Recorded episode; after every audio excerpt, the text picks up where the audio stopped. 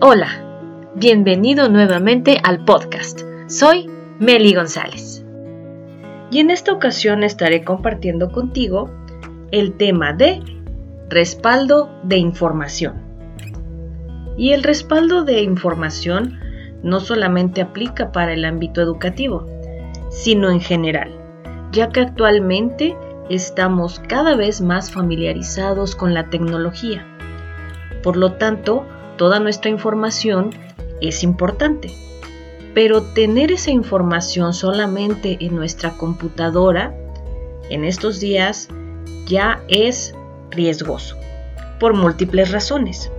Puede fallar la computadora, se nos puede perder la computadora, algún robo o muchos otros factores. Por lo tanto, debemos tener la precaución de tener otros respaldos.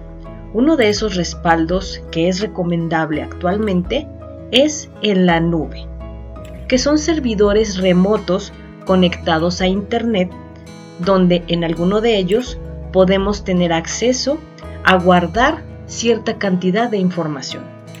Algunos de ellos son de manera gratuita y en otros hay que hacer un pago dependiendo de la cantidad de información almacenada. Toma esto en cuenta Puedes tener tu información en alguno de tus dispositivos o en tu computadora, pero la recomendación es que tengas un respaldo en la nube. Puedes también tener un respaldo en un disco duro externo o en una memoria USB. Contempla diferentes maneras de tener respaldada tu información. Pero recuerda que la mayor ventaja de tener tu información en la nube es que puedes tener acceso a esa información en cualquier parte del mundo que estés. Y finalmente, otro aspecto que no podemos dejar de lado es el orden en nuestra información, el orden que tenemos en nuestras carpetas y en nuestros contenidos digitales. A veces tenemos información que ya no utilizamos y solamente nos ocupa espacio.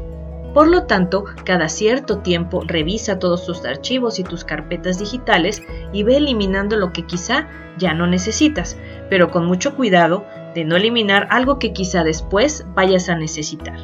Posteriormente, respalda esa información en la nube o en dispositivos externos de almacenamiento que consideres que son seguros.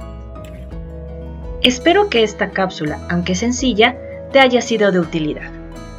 Gracias por escucharme. Soy Meli González. Hasta pronto.